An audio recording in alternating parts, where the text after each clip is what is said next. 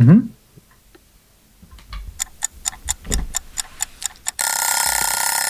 Guten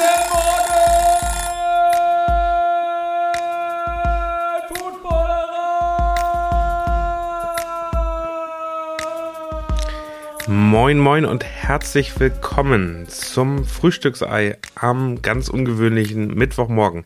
Nein, es wird definitiv auch einen Boulevard geben, aber heute starte ich zusammen mit Sebastian, um einmal die äh, Spiele der Nacht äh, mit euch einmal durchzusprechen. Und äh, da waren zwei Spiele, die, ich würde sagen, zumindest bis zum Ende spannend waren, oder Sebastian? Ja, äh, hallo erstmal. Ähm, ja, spannend. Äh, zumindest das Rams-Seahawks-Game war ein bisschen interessant. Äh, bei, beim Philly-Washington-Spiel war irgendwie so mit ich fand gefühlt mit Beginn der zweiten Halbzeit die, die Luft eigentlich schon raus. Und äh, naja. Lass uns, lass uns direkt starten mit, mit, ja. mit Seahawks gegen Rams. Ich glaube, es sind noch ein paar andere Sachen passiert, aber können wir, wenn wir Zeit mhm. haben, am Ende nochmal drüber reden. Ähm, Seahawks Rams, die erste Halbzeit war wirklich, also um 1 Uhr nachts in Deutschland ging es los. Ähm, die erste Halbzeit war schon äh, ein Defensivfeuerwerk, würde man sagen. Ich habe das Gefühl gehabt, die beiden Quarterbacks hatten eigentlich durchgängig die, ähm, die, die Pass-Rusher im, äh, die Edge-Rusher im, im Gesicht äh, und konnten nicht viel leisten. 3-3 gegen die erste Halbzeit aus. Wie hast du das wahrgenommen? Ja, äh, ganz genauso. Also ich habe beide Spiele äh, parallel geguckt, im, im, im Game, Gamecast, äh, Game Pass quasi parallel. Und äh, irgendwie ist da gefühlt gar nichts passiert. Wie du schon sagst, die, die Defense waren, waren dominant. Äh, dass die Rams überhaupt das, das Field Goal äh, hingekriegt haben, mit dem sie dann in Führung gegangen sind, lag ja auch äh, an einem Penalty. Äh, ich glaube, da kommen wir später auch nochmal drauf, auf die Penalties in diesem Spiel. Ähm, ja, eher, eher zähe Kost an einem Dienstagabend auf jeden Fall. Zähe Kost, das haben dann, glaube ich, für mich, mhm. also aus meiner Sicht, zwei Spieler verändert. Einmal äh, mhm. Cooper Cup, der plötzlich, ähm, also gerade bei den langen Dingern, auch da ähm, ich habe das Gefühl gehabt, Stefan hatte immer Verteidiger, also die Pocket wurde sehr klein, immer sehr viel Druck drauf gesetzt, mhm. während es auf mhm. der anderen Seite so war, dass die, die, die Pocket collapsed ist und und äh, Russell Wilson überhaupt nicht klar kam. Ähm, also ich glaube, der erste Sack wieder von Von Miller in seinem neuen Trikot. Äh, wir haben unglaublich viel Druck von Aaron Donald gesehen. Ähm, das war das war extrem spannend zu sehen. Ähm, aber und, und man merkt auch, dass Russell Wilson überhaupt nicht in ein Gefühl von einem Rhythmus kommt. Aber auf der anderen Seite plötzlich Cooper Cup mit extrem langen Dingern, die da kamen, ähm, von Stafford gefüttert worden und Sony Michel mit einigen äh, wirklich äh, interessanten Läufen, wirklich gefühlt untouched durch ähm, aus dem Backfield raus, dann in, in 39 Yards war der erste Run. Ähm, die beiden waren schon die, die Spieler mhm. der zweiten Halbzeit, oder? Ja, auf jeden Fall. Also Cooper Cup, äh, das war bei einem, ich glaube, beim dritten Versuch war das, äh, dritter und lang war es auch. Und da wurde er von der Seahawks Defense äh, komplett vergessen. Also der war komplett blank, kein Verteidiger weit und breit. Da sah es eher so aus, als ob der eigene Mann den Catch noch äh, streitig machen möchte. Ähm, ja, wenn man halt auch auf die Zahlen von, von Cup guckt, äh, neun Receptions für 136 Yards und zwei Touchdowns, das ist äh, was willst du gegen Cooper Cup eigentlich machen? Also das, äh, wenn du den im Fantasy hast, äh, ziehe ich meinen Hut vor, äh, absolut gut und auch, äh, wie gesagt, Offensive Player of the Year, da äh, macht ihm, glaube ich, kaum einer was streitig. Ich glaube, das neunte Spiel mit über 90 Yards, damit irgendwie einen neuen Rekord gemacht, hat vorher, glaube ich, nur zwei Spieler hingekriegt. Einer von denen war ähm, sein jetziger Teamkollege oder Beckham Jr. 2019 mhm. oder so. Ähm, also ja. das ist schon, das ist schon sehr, sehr beeindruckend. Äh, am Ende, genau, lass uns gerne über die Kontroversen am Ende sprechen. Ich glaube, da mhm. äh, war es ganz spannend, wenn man, wenn man Twitter aufgemacht hat, ähm, dann mhm. waren die typischerweise sehr lauten Seahawks-Fans direkt da und haben gesagt, ähm, es gab einen, einen Call, mit dem sie überhaupt nicht zufrieden waren. Ähm, und das war ähm, ein, ein unterworfener Ball, ähm, wo, wo der Receiver sich umdreht ähm, und ähm, der der Defender einfach mitläuft. sehen wir ganz oft, ist ein bisschen auch oft ein taktisches Mittel, um eben diese ähm, DPIs zu kriegen, ähm, um ähm, dann, dann sozusagen zu sehen, dass der Verteidiger gar nichts machen kann. Der läuft einfach nur weiter mit und äh, der andere bremst mhm. und dreht sich um. Ähm, und da ist der Ball noch auf den, an den Rücken des ähm, Defenders geflogen. Und ähm, die Aussage, die ich so öfter gelesen habe, ein Aaron Rodgers, der hätte den, den Call immer gekriegt. Äh, wie siehst du das? Ähm, für mich ging das ja eigentlich schon vorher los. Also die, die Seahawks waren da, was das Play-Calling anging. Äh, das sah schon wieder, das, also wenn man mit den Seahawks hält, also ich glaube, ich wäre komplett verzweifelt, äh, dass sie dann äh, Timeout nehmen mussten und dann nochmal wieder eine Strafe gekriegt haben und äh, beziehungsweise bei, bei Dritter und Dritter und Eins war es, glaube ich, dann irgend so ein, oder Dritter und Sechs war es, ein Running Play callen, äh, der zu überhaupt nichts geführt hat und dann musste eben am vierten Versuch so, so einen Pass nehmen. Und klar, war natürlich ein Versuch und es sah halt auch definitiv so aus, dass es eine Pass Interference gewesen ist. Ähm, die Reaktion von DJ Dallas danach, wo er den Ball weggetreten hat und dann nochmal 15 Yards Strafe gegen die Seahawks kassiert hat, hat, war natürlich auch wieder so ein Bärendienst, weil dadurch waren die Rams dann schon fast wieder in Field Goal Range und konnten das Ding dann quasi äh, komplett zumachen. Ne? Also, naja, war ja, Pete, schön. Pete Carroll hat in der Pressekonferenz danach gesagt, und das, das fand ich nochmal herausragend, naja, es ist am Ende ist das nicht der entscheidende Faktor, wenn man sich, wenn man sich anguckt, was, was für ihn die entscheidenden Faktoren sind, sind das dann eben dann schon die, ähm, die, die Runs von Sony Michel, wo wir es nicht hingekriegt haben, einen Block zu machen.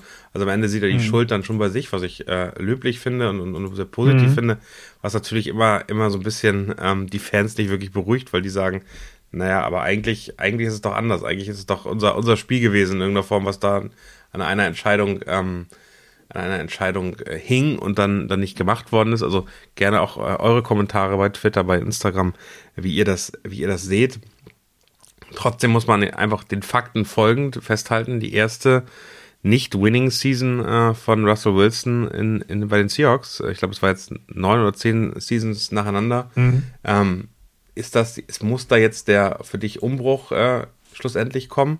Oder ist das, äh, kriegen, kriegen, kriegen Russ und, und Pete Carroll das wieder hin zur nächsten Saison? Naja, man, es wird ja schon länger gemunkelt, dass, dass Russell Wilson gerne äh, woanders nochmal spielen möchte.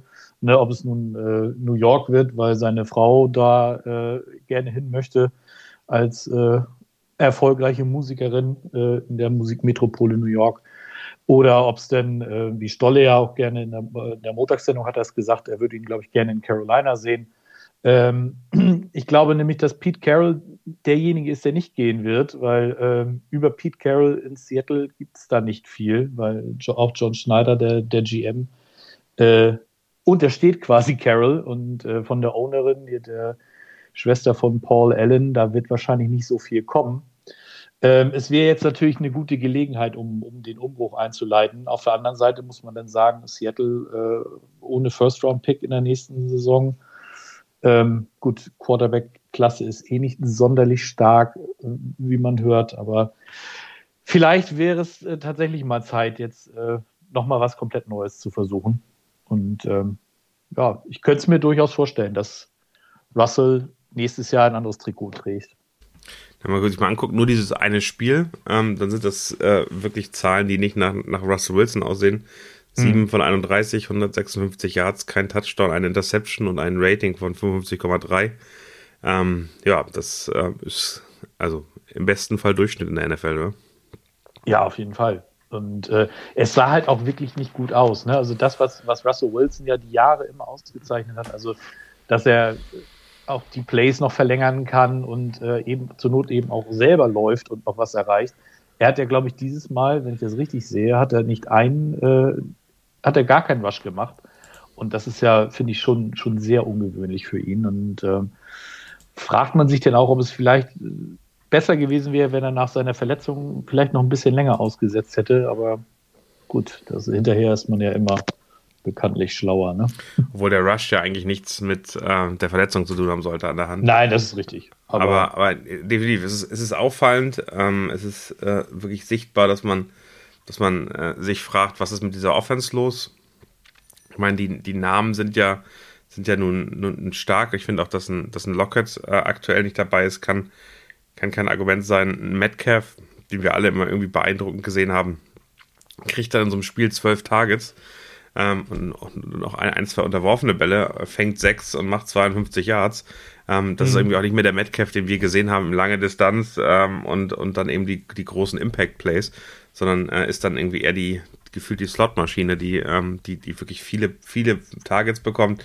Aber was ist denn dann noch so da? Also Receiving Everett, Swain Und dann eben hast du die beiden Running Backs, Dallas und, und Rashad Penny. Ähm, das Tight End Will Diesley, der ein Target bekommt. Da ist einfach gefühlt, gefühlt wirklich nicht mehr viel in der Offense da, was irgendwie was reißt.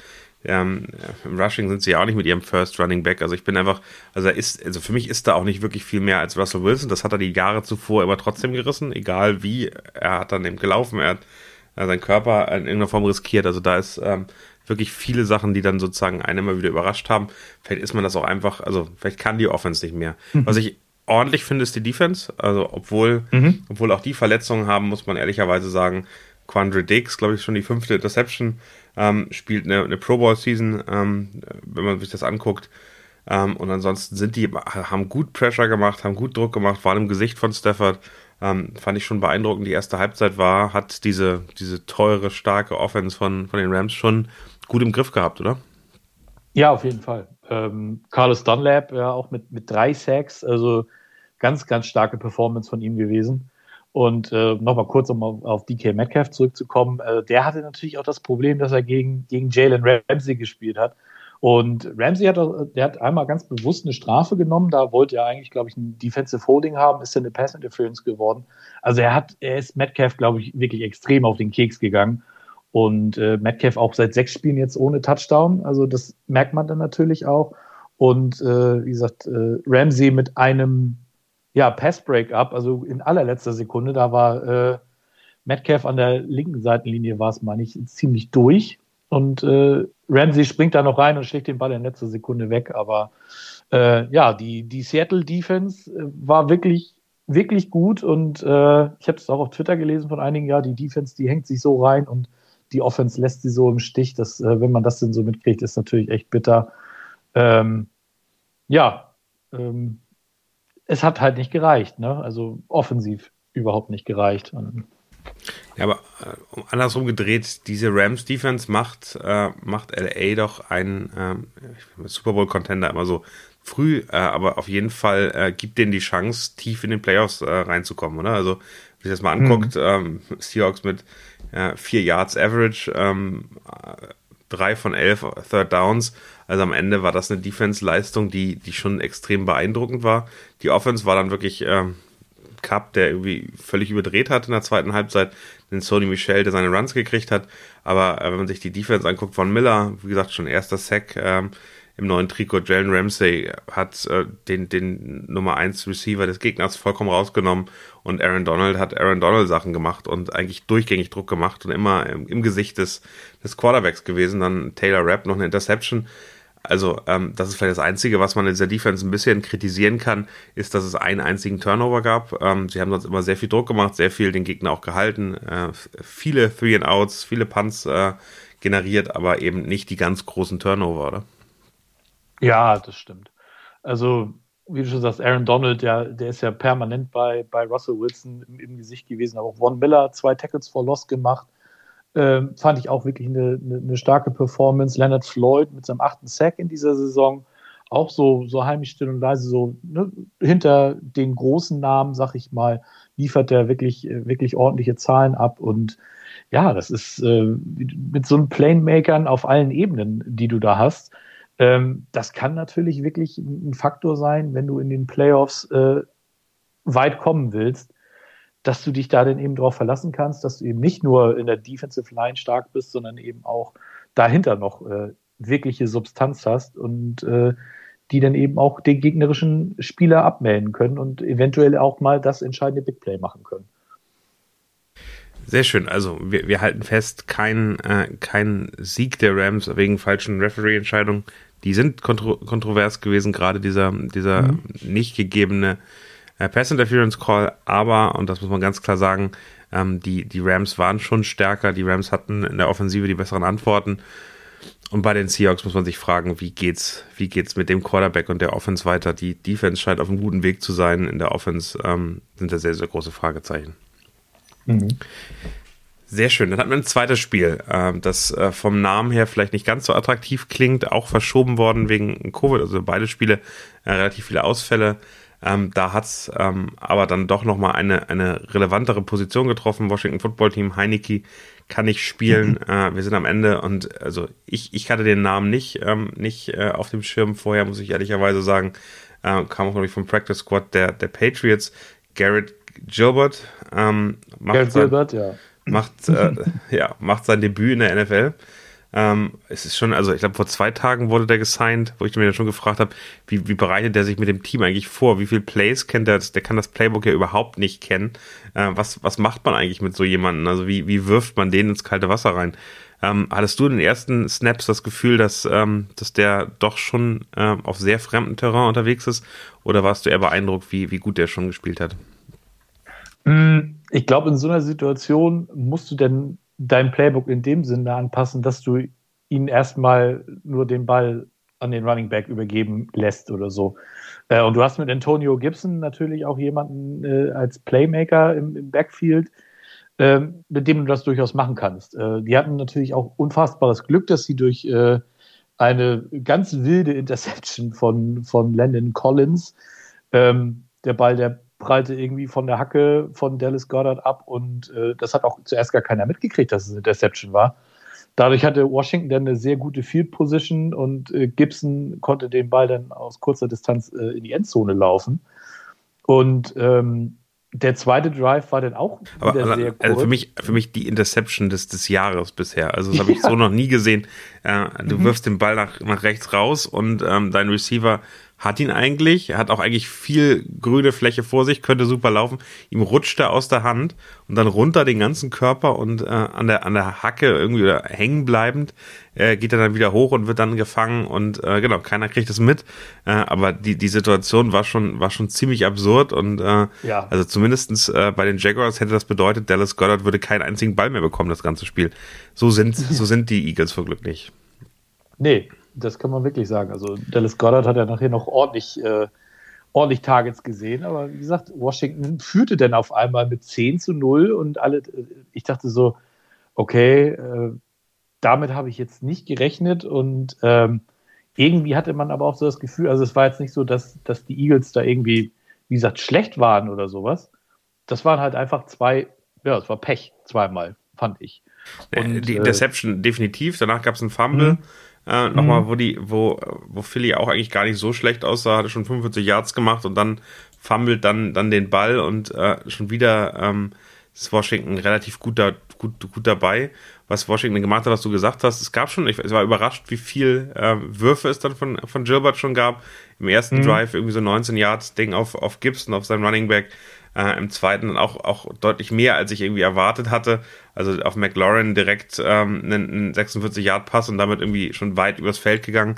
Ähm, aber dann natürlich immer wieder eher, eher auf die Running Backs äh, sich fokussiert hat und dann am Ende das Ding auch nicht zumachen konnte, hat dann viel Goal gemacht äh, und ging aus dem ersten Viertel mit, mit 10 zu 0 und äh, erstmal guckte man sich äh, verwundert und äh, war, war so ein bisschen die Frage, okay, heißt das jetzt, ähm, die kriegen das hin, trotz dritten Quarterback, ähm, trotz irgendwie sehr, sehr viel Problem. Ich glaube, es fehlt auch ein O-Line-Man. Äh, also schon, schon. Ja, ja, schon, Brandon Scherf ist, ist ausgefallen, genau. Genau, also da war schon, da war schon am Ende, da war schon am Ende sehr viel, ähm, sehr viel ähm, Schwächung und trotzdem startet man so. Also wie, hast du dann ein bisschen an den Eagles gezweifelt oder äh, ist das ist das irgendwie der typische Start, den wir aktuell haben? Äh, Gilbert kriegt vielleicht auch ein paar Plays vorgegeben, die, denen er arbeiten kann. Äh, und ähm, das Problem ist dann eher, dass er die Offense nicht kennt und, und später nicht adjusten kann.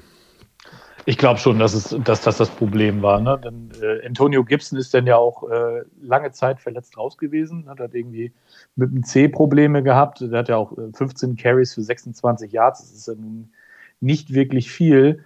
Und Washington hat offensiv ja denn irgendwann auch gar nicht mehr so richtig reingefunden. Ne? Und Philly, äh, die sind ruhig geblieben und ja, haben langsam aber sicher, dann im zweiten Viertel haben sie dann auch äh, schon ausgeglichen. Also mit 10 zu 10 ging es in die Halbzeit. Und man hatte danach irgendwie auch nicht das Gefühl, dass die irgendwie nochmal zurückgucken und äh, das Spiel nochmal wirklich, wirklich hergeben würden. Und äh, so lief es dann ja in der zweiten Halbzeit eben auch. Also dritte Quarter haben sie dann auch äh, nochmal zehn Punkte gemacht. Und da war das Ding für mich eigentlich durch, weil, wie du schon sagst, Garrett Gilbert, der kennt das Playbook nicht. Äh, der hat dafür, finde ich, also 20 von 31 für fast 200 Yards ist, ist schon okay.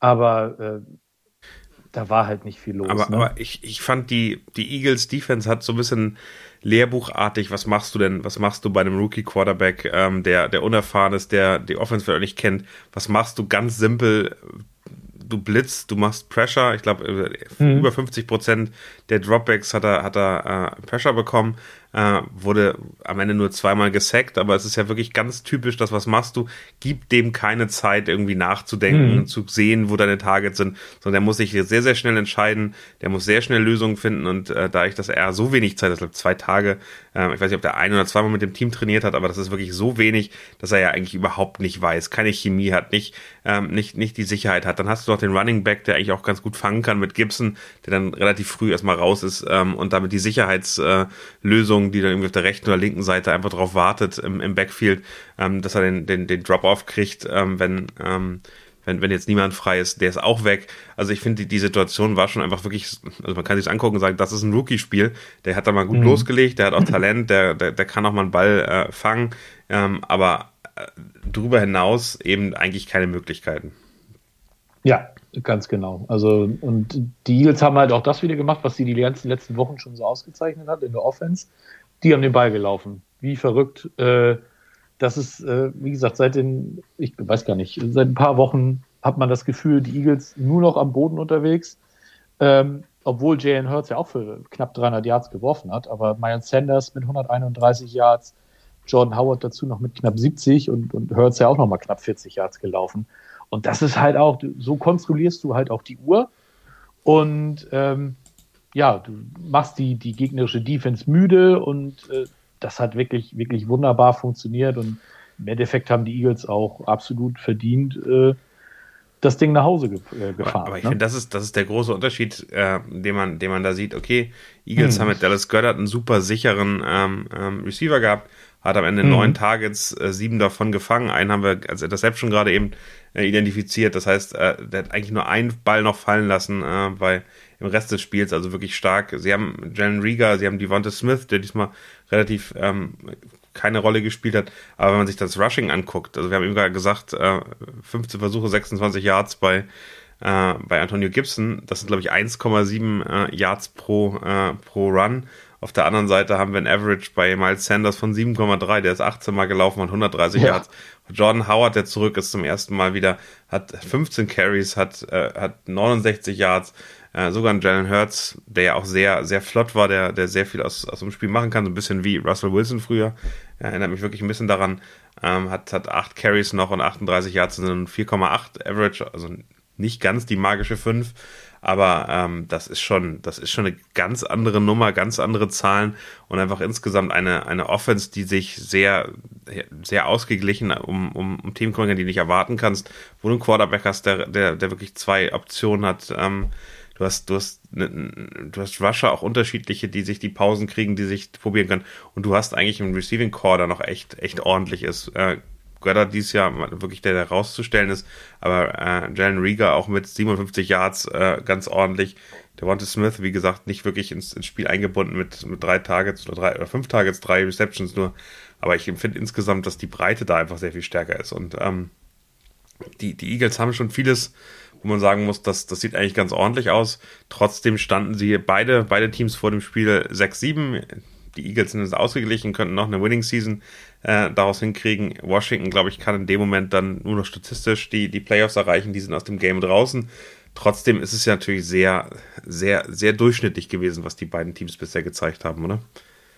Das auf jeden Fall. Also, ähm, was man, finde ich, auch noch erwähnen muss, ist der eine, der eine Catch von Devonta Smith äh, an der Seitenlinie, wo man zuerst dachte, der wäre äh, wär out of bounds gewesen, aber er hat tatsächlich noch wieder beide Füße reingekriegt unfassbarer Catch. Also gleich, gleich am Anfang, da hat man auch gedacht, ja, okay, dafür ist der Junge dann eben halt auch ein absoluter Top-Pick gewesen im letzten Draft. Und äh, ja, die Eagles hatten, man hatte da immer so das Gefühl, ja, okay, das wird wohl auch so eine, so eine Zwischensaison, wo, wo nicht viel geht, wo sie sich halt mit, mit Draft-Picks äh, vollgeladen haben. Also nächstes Jahr, was die da an First-Round-Picks haben, Äh, das ist ja schon, da kannst du ja sehr, sehr viel machen, wenn du ein Rebuild äh, starten willst. Aber ja, so heimlich still und leise haben sie sich jetzt auf 7-7 hochgespielt, haben tatsächlich noch sehr, sehr gute Chancen in der NFC in die Playoffs einzuziehen als, als äh, sieb, siebter Seed oder so. Und äh, ja, Washington, gut, da sind halt auch ne, mit Heineke oder ob es auch Kyle Allen wäre ja äh, auch als Starter heute oder gestern eine Option gewesen, aber der ist ja auch, äh, ich glaube, Covid-mäßig raus gewesen da, da wird halt auch nicht mehr viel passieren. Und da muss man dann eben auch fragen, will man mit Ron Rivera äh, noch weitergehen oder startet man da auch neu? Denn Snyder ist ja auch nicht unbedingt der geduldigste Mensch, was, was sowas angeht. Definitiv. Vielleicht nochmal ganz kurz zu der Devonta Smith ähm, ähm, mhm. Catch im, im, ich glaube, ersten Viertel war es sogar noch. Ähm, was war am Ende eine, eine statistische, dass, dass, dass die NFL ja echt gut mit dem Next-Gen-Programm äh, von 13,2 Prozent, dass er den fängt. Das fand ich nochmal irgendwie sehr mhm. beeindruckend, weil ähm, das, äh, wenn im Fußball irgendwie solche Tore fallen, wie wir jetzt einen Prozentsatz haben, äh, finde die NFL da deutlich, deutlich besser und deutlich konkreter. 13,2 Prozent für so einen Catch ist eben schon äh, beeindruckend äh, niedrig. Und das andere, äh, muss man nochmal ganz klar sagen, dass ähm, dass wir Hurts jetzt haben mit einem Quarterback, der, der mit über 700 Yards gelaufen ist, der jetzt schon, glaube ich, neun äh, oder zehn, ich glaube zehn Touchdowns, äh, Rushing Touchdowns hat er jetzt schon. Das ist schon einfach beeindruckend. Das ist ein bisschen in der Tradition von Michael Vick, von, von, von Cham. Ähm, natürlich, aber auch Kyler Murray in den letzten, letzten Jahren. Das ist schon einfach ein beeindruckender äh, Two-Threat-Quarterback, äh, der, ähm, glaube ich, sehr viel Potenzial hat. Und mit den Picks, die es jetzt gibt, äh, und in diesem Draft wird es keine Quarterbacks geben, äh, oder minimal, sondern da sind super viele Edge-Rusher, da sind super viele O-Liner, die jetzt ähm, vielleicht auch, auch, auch, nicht auf dem höchsten Niveau sind, aber die, die schon ein Team sehr weiter nach vorn bringen können. Also da glaube ich, haben die, haben die Eagles ähm, wirklich die Chance, ihm Schutz zu geben, ihm äh, Möglichkeiten zu geben, äh, mehr, mehr draus zu machen. Also es wird sehr, sehr spannend äh, zu sehen, wie, wie das Team im nächsten Jahr aussieht, weil ich glaube, da wird sich bei den Eagles schon nochmal viel verändern. Wir haben ja mit Leonard einen Experten äh, für die Eagles, von daher bin ich sehr gespannt, wo der sie in, äh, in der Offseason dann hinreden wird. in den Himmel wahrscheinlich. Ja. Aber äh, er hat ja auch prophezeit, dass, äh, dass Howie Roseman es wohl schafft, ein Team hinzustellen, das acht Siege äh, holen wird. Das hat er, glaube ich, im Februar schon gesagt. Na, jetzt haben sie sieben und äh, so unwahrscheinlich sieht das mittlerweile gar nicht mehr aus, dass sie das eventuell tatsächlich schaffen könnten. Äh, da zum Beispiel eine 9-7-Saison hinzulegen oder nur eine 10-7-Saison hinzulegen und äh, in die Playoffs einzuziehen. Ne? Es, es, kommt ein bisschen auf das, auf das äh, Programm an, was jetzt noch kommt. Ich wollte gerade mal gucken. Ich glaube, ich hatte es mhm. im Kopf, dass sie fast nur noch äh, Division Games spielen, also gegen die Giants, ja. gegen die 14 Giants kann man gewinnen. Nochmal gegen äh, Washington. Dann genau, gegen Washington nochmal das Spiel, ähm, das, das, das Rückspiel, ich glaube, ob es in der, in der Folgewoche oder in der letzten Woche ist. Äh, also das, das sind alles, also eigentlich kann man damit rechnen, dass die eine positive Saison spielen. Und wie, wie du schon gesagt hast, die Chance äh, am Ende irgendwo nochmal in den Playoffs eine, reinzukommen, ins Wildcard-Weekend sich, sich, sich zu sichern, das, das traue ich denen auf jeden Fall zu. Ähm, aber ähm, das und dann eben Cowboys, das wird, da ist die Frage, wie, wie, wie die Cowboys dann auch aufgestellt sind äh, im letzten Spieltag, Ende, äh, Anfang Januar dann schon. Ähm, da, da kann man am Ende auch noch was retten. Also ich, ich würde es auch nicht überraschen, wenn die 3-0 gehen aus den Spielen. Ähm, das äh, wird, wird sehr spannend zu sehen. Das waren die beiden Spiele. Ich glaube, wirklich ähm, ein netter, eine nette Dienstag, äh, Dienstagnacht mal für NFL-Fans, so kurz vor Weihnachten, ja. gerade wenn man Urlaub hatte. Äh, ein, zwei andere erste, Sachen. Wie bitte? Der erste, der erste Dienstag seit November 1934, an dem zwei NFL-Spiele stattgefunden haben. Ein Traum. Was haben wir ein besonderes ja. Jahr? Ja. Alles und alles dank äh, Covid. Ähm, sehr, ja. sehr schön. Ja. Genau, hoffen wir, hoffen wir, dass nicht weitere Spiele äh, in irgendeiner Form verschoben werden. Ich als Chief habe gerade ein bisschen Angst, äh, weil es sind ja diese mhm. Breakouts dann, die dann kommen. Und damit sind nicht Leistungen ja. der Spieler gemeint, sondern leider Gottes meistens der Virus. Ähm, die Chiefs scheinen relativ große Probleme zu haben. Travis Kelsey wurde am am Montag schon äh, auf die äh, Reserve-Liste geschickt. Jetzt äh, Tyreek Hill noch hinterher noch ein paar andere Spieler aus der, aus der Defense, die, die äh, involviert sind. Das sieht nicht so richtig gut aus. Das Spiel gegen die, ähm, gegen die Steelers, glaube ich, richtig? Mhm, ja, genau. ähm, sind, ist da schon gefährdet. Während ich sage, ich würde gerne, dass das auch auf nächsten Dienstag geschoben wird, sagst du wahrscheinlich, nee, nee, das muss, das muss am Sonntagabend 22, 25 angepfiffen werden, oder?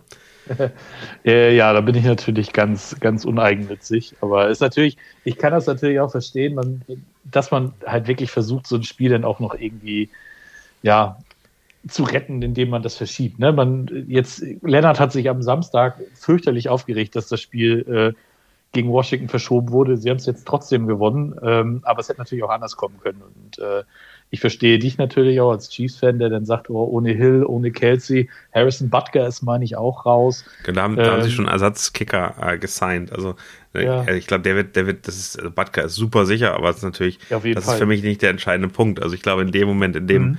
jetzt noch mal Holmes fällt, ähm, dann kann man auch, dann kann man auch einfach sagen, okay, äh, lassen wir den Steelers mal den Arrowhead-Sieg und äh, gut ist, ja. aber ähm, äh, es ist es ist schon es ist schon krass äh, und und das ist ja in jegliche Richtung gehend, äh, was da passiert. Es gab die die Ansage der NFL und das äh, erinnert ein bisschen an Donald Trump.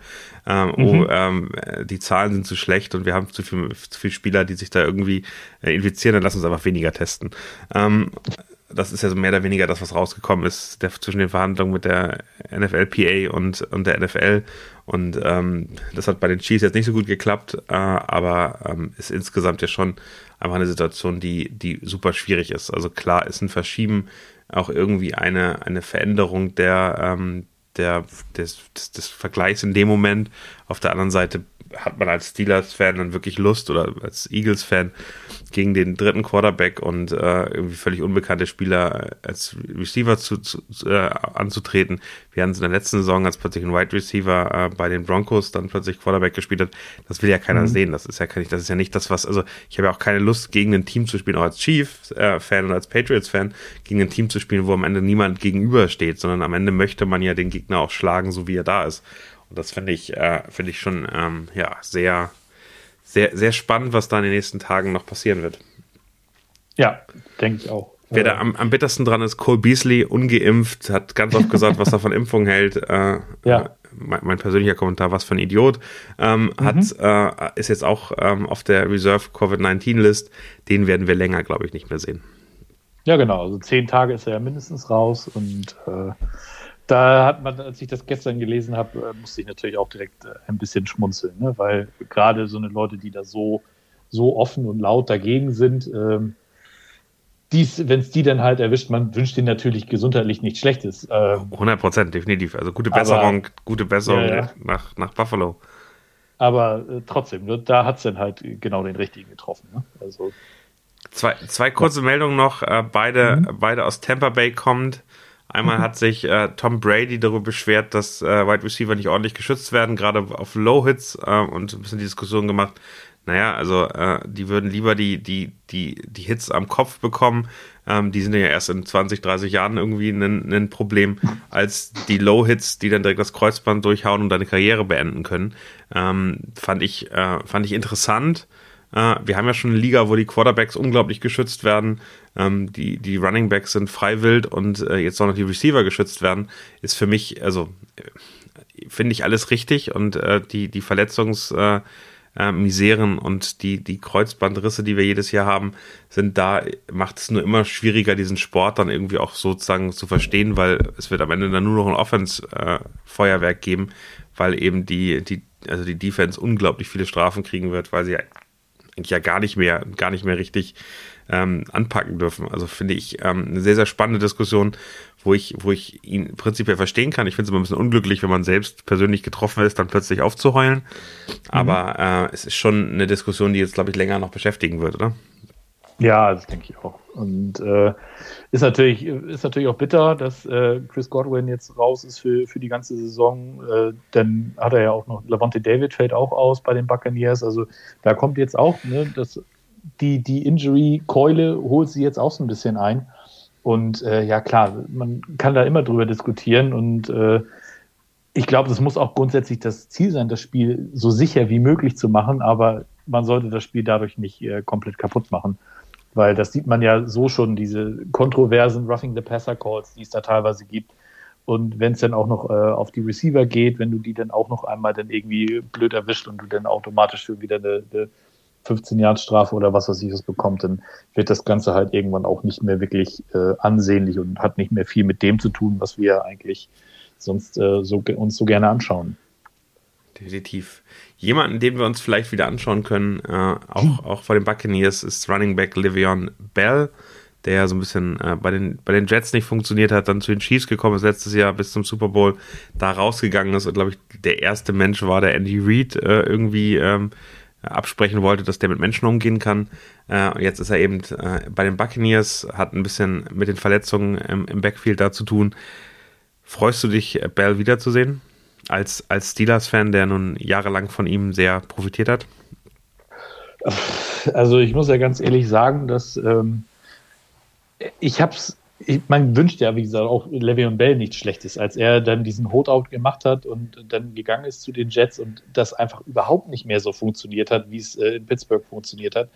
Das, äh, das sieht man dann natürlich immer mit so ein bisschen, so, so leicht schmunzelt, ne? Und denkt sich dann, tja, hätte mal aber gut. So ähm, ähnlich wie Antonio. Brown bei den Raiders, oder? Ganz genau, ganz genau. Und jetzt sind die beiden ja auch wieder vereint.